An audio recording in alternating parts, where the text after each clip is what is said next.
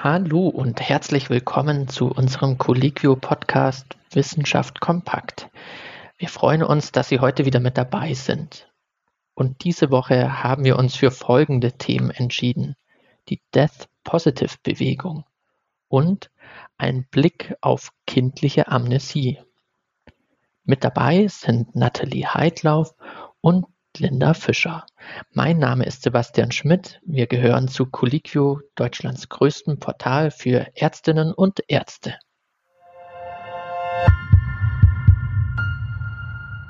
Wir starten heute mit der Death Positive Bewegung in den Podcast rein. Linda, was kann ich mir unter diesem Begriff denn vorstellen?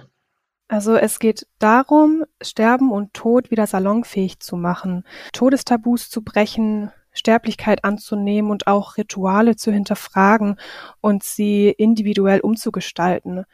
Die Bewegung wird der Hipster-Szene zugeordnet. Und neu ist bei dem Zugang das konkrete Ansprechen von Fakten ohne übliche Euphemismen, also beschönigende oder mildernde Umschreibungen für unangenehme Worte oder Dinge. Hast du dafür dann ein Beispiel? Ja, also zum Beispiel das Wort sterben. Da geht es eben darum, nicht dieses Wort schön zu umschreiben mit zum Beispiel entschlafen oder hat das Zeitliche gesegnet oder irgendwas in der Art, sondern eben Sterben klar beim Namen zu nennen. Ganz neu ist die Bewegung allerdings nicht. Es gibt sogar eine ganze Wissenschaft, die sich mit Tod, Sterben und Bestattung und auch den damit verbundenen Ritualen beschäftigt, die sogenannte Thanatologie.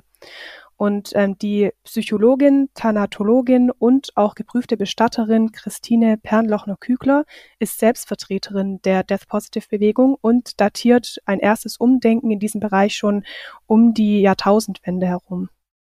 Jennifer Evans, die Autorin deiner Hauptquelle, titelt ihren Beitrag zur Death Positive Bewegung in der pharmazeutischen Zeitung ja mit Kaffee trinken mit dem Tod. Was genau meint sie denn damit? Dahinter stecken Veranstaltungen im Haus von Privatpersonen oder auch in Lokalen, bei denen dann ja Menschen sich unterhalten in ungezwungener Atmosphäre bei Essen und Trinken beispielsweise zu dem Thema Sterben, Tod und auch damit verbundenen Ängsten, Träumen und auch Wünschen. In ihrem Artikel geht die Autorin auf die Gründung des Café Mortel im Jahr 2004 ein. Das wurde initiiert von dem Schweizer Soziologe und Anthropologe Bernhard Krettatz der eben seither eine Vielzahl von öffentlichen Gesprächen moderiert hat, in denen er Teilnehmende an das Gesprächsthema Tod herangeführt hat. Das kann man sich dann so vorstellen, dass er immer das Wort erteilt und dafür sorgt, dass Gespräche eben nicht ausufern. Laut Pernlochner-Kügler gibt es mittlerweile in über 60 Ländern solche Cafés und das Ziel ist, durch Beschäftigung mit der Endlichkeit den Blick für das Leben zu schärfen und auch die in Anführungszeichen verlorene Kontrolle über das Ereignis Tod wiederzuerlangen. Du hast jetzt von der verlorenen Kontrolle gesprochen. Was gibt es denn noch für Möglichkeiten, dem Tod dieses unheimliche, mystische oder diesen Kontrollverlust zu nehmen? Außer an einem solchen Kaffeetreffen teilzunehmen? Es gibt beispielsweise schon Kinderbücher und Zeitschriften, die sich mit dieser Thematik beschäftigen. Pernlochner-Kügler erwähnt beispielsweise auch die YouTube-Serie Ask a Mortician, also Frag einen Bestatter oder eine Bestatterin, die geführt wird von einer Geschäftsführerin eines Bestattungsinstituts in Hollywood. Und dort wirbt sie seit 2011 für einen alternativen und natürlicheren Umgang mit Verstorbenen. Es geht darum, keine festen Zeremonien zu erzwingen, die vielleicht gar nicht zu den einzelnen Personen passen. Und der Appell ist, Tabus zu hinterfragen, vor allem die, die mit Ehrfurcht verknüpft sind und deshalb Grundängste verstärken können. Was auch interessant ist, ähm, Pernlochner-Kügler bietet schon seit Jahren Führungen durch ihr Bestattungsunternehmen in Tirol an. Und zwar für jedermann, also für Schulklassen, Studierende, Auszubildende in Gesundheitsberufen und auch Mitarbeitende der Feuerwehr. Ja, und bei diesen Führungen kann man zum Beispiel auch Probe liegen im Sarg. Sie beschreibt den Vorgang so, dass zunächst Respekt und Grusel vorherrschen, dann kommt die Phase der Spannung und zuletzt dann die Erleichterung. Und das Gleiche gilt auch für das Anfassen beispielsweise von Urnen, Hygienehüllen, Leichensäcken und auch sonstiger Sargausstattung und auch von kosmetischen Mundformern. Und dieses Berühren der Gegenstände verändert und normalisiert dann die Beziehung zu dem Gegenstand und lässt dann die Furcht schwinden. Woran liegt es denn, dass der Tod oft so negativ assoziiert ist? Laut David Roth, ein Trauerbegleiter und Mitinhaber eines Bestattungshauses in Bergisch Gladbach, liegt es zum Teil auch daran, dass wir uns nicht mit den verschiedenen Bildern anderer Kulturen zu dieser Thematik befassen. Wir sehen Tod als Versagen, schreibt er beispielsweise in seinem Buch. Anderswo würde es Verstorbenen aber gut gehen, wo auch immer sie hingehen, nachdem sie verstorben sind. Roth bedauert auch, dass unsere Berührungspunkte mit dem Tod im Alltag ziemlich abgenommen haben.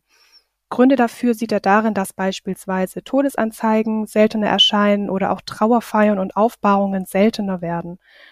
Verstorbene verschwenden dann einfach sang- und klanglos. Auch Bestattungswegen zum Beispiel sehen heutzutage oft aus wie normale Lieferwegen, die man zum Beispiel aus Handwerksberufen kennt und sind auch nicht mehr speziell gekennzeichnet und ähm, ja, haben Farben wie Silber oder Dunkelrot. Was ich auch noch interessant fand und vorher auch nicht wusste, ist, dass Urnen heutzutage auch direkt vom Krematorium an den Friedhof gesendet werden können per Post. Wann wurde das denn spürbar, dieser Trend? Also erstmals, als immer mehr Menschen aus der Kirche ausgetreten sind, laut Roth, und auch als das Dorfgefüge sich aufgelöst hat und Menschen immer mobiler wurden und auch immer noch werden. Er vermutet, dass das äh, in den 50er und 60er Jahren angefangen hat. Da ging es los, dass Menschen eben immer seltener zu Hause verstorben sind und da wurde dann in dem Zusammenhang Sterben und Beerdigung und so weiter immer mehr delegiert.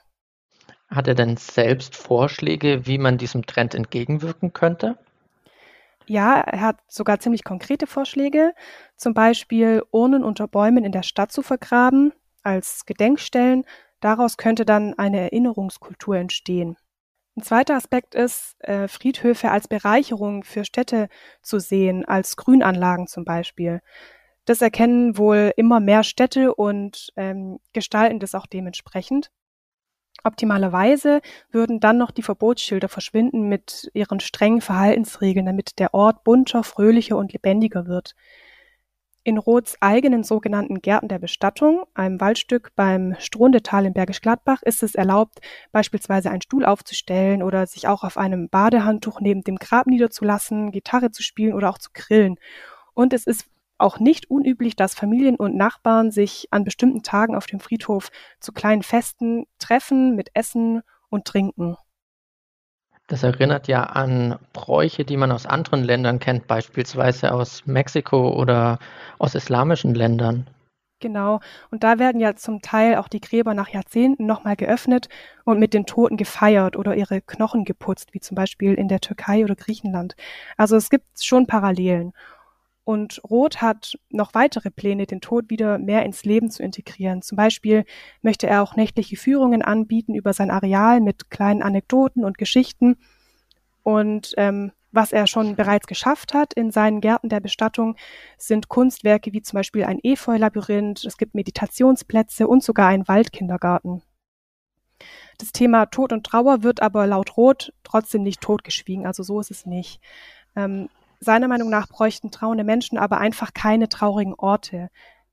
Er ist der Auffassung, dass ähm, ja das zentrale Ziel einer konstruktiven Trauerarbeit sein muss, das Leben wieder zu entdecken.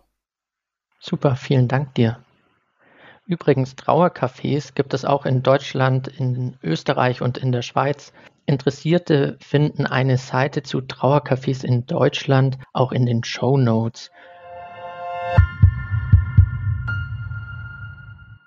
In unserem zweiten Thema geht es heute um die kindliche Amnesie. Nathalie, du bist auf einen interessanten Aufsatz gestoßen. Worum geht's genau? Genau, in dem Aufsatz der Psychologin Vanessa Lobu geht es um die Frage, warum man sich nicht an die eigene Geburt erinnern kann. Lobu lehrt an der Rutgers University in den USA Psychologie und ist spezialisiert auf die Gedächtnisentwicklung von Kindern. Sie findet es faszinierend, dass sich die meisten Menschen nicht an Ereignisse aus den ersten Lebensjahren erinnern können. Ich glaube, das kennt jeder von uns. Und dieses Phänomen ähm, wird auch in der Wissenschaft als kindliche Amnesie bezeichnet. Und fasziniert ist sie deshalb, weil Studien eigentlich darauf hindeuten, dass Säuglinge durchaus schon in der Lage sind, Erinnerungen zu bilden. Und wie machen sie das und auf welche Art hat man das erforscht? Einen echten Meilenstein in der Forschung rund um kindliches Erinnern hat die Psychologin Carolyn Rovi Collier erreicht. Sie hat mit ihrem Team Säuglinge aus verschiedenen Altersklassen eine Übung erlernen lassen und dann einige Zeit später getestet, ob sich die Kinder daran erinnern und ihr Wissen wieder abrufen können. Es geht also nicht um die Erinnerungen, wie wir heute meistens den Begriff verstehen, also Erinnerungen, die erzählt werden, sondern es geht darum, ähm, ob Wissen erlernt und erinnert werden kann im Kindesalter. Alles klar. Und wie sah die Versuchsanordnung denn dann genau aus? Also für zwei bis sechs Monate alte Säuglinge sah der Versuch ähm, folgendermaßen aus. Das Baby liegt in einem Kinderbettchen und über dem Bett hängt ein Mobile. Zuerst wird beobachtet, wie stark das Kind strampelt, weil es ja sehr individuell ist, ähm, der Bewegungstrieb des einzelnen Kindes. Und im zweiten Schritt wird dann ein Bein des Babys mit Hilfe einer Schnur am Mobile befestigt, so dass sich das Mobile bei jedem Tritt des Babys bewegt.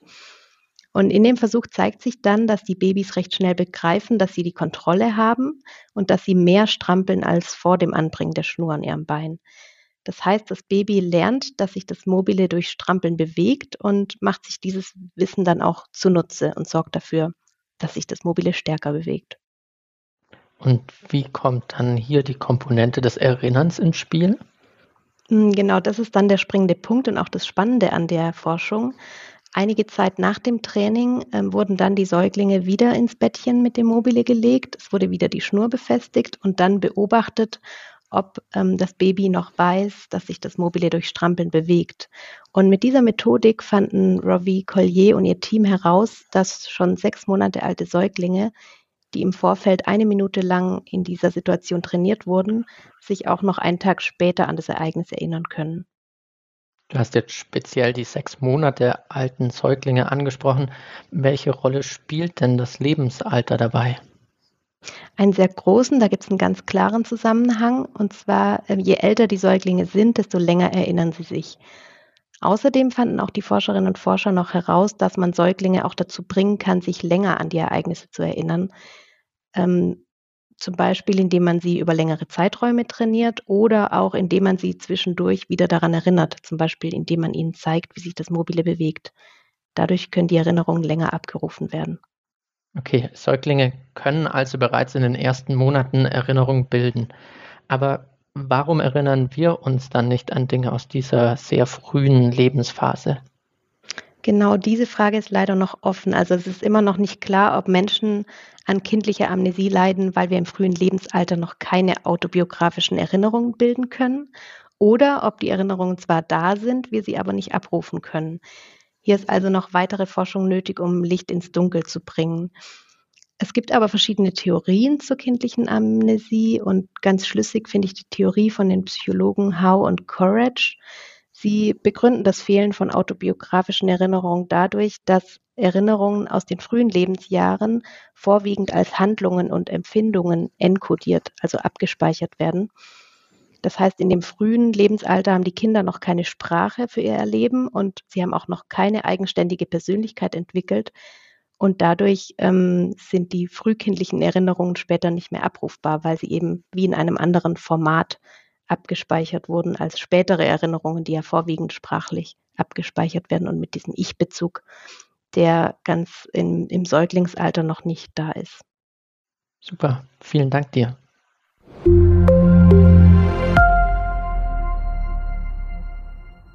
Und das war es auch schon wieder für diese Woche. Die Quellen zu den hier vorgestellten Themen finden Sie wie immer unter diesem Beitrag verlinkt. Wenn Sie uns nicht verpassen wollen, dann abonnieren Sie uns doch gerne auf iTunes, Spotify, Amazon Music oder Deezer. Sie sind Arzt oder Ärztin und noch nicht bei Colliquio registriert, dann melden Sie sich gerne kostenlos an und lernen Sie die Plattform kennen. Dieser Podcast wird produziert von der Colliquio Medizin Redaktion. Aufgezeichnet wurde am 15. September 2022. Redaktion Nathalie Heidlauf, Dr. Linda Fischer und Sebastian Schmidt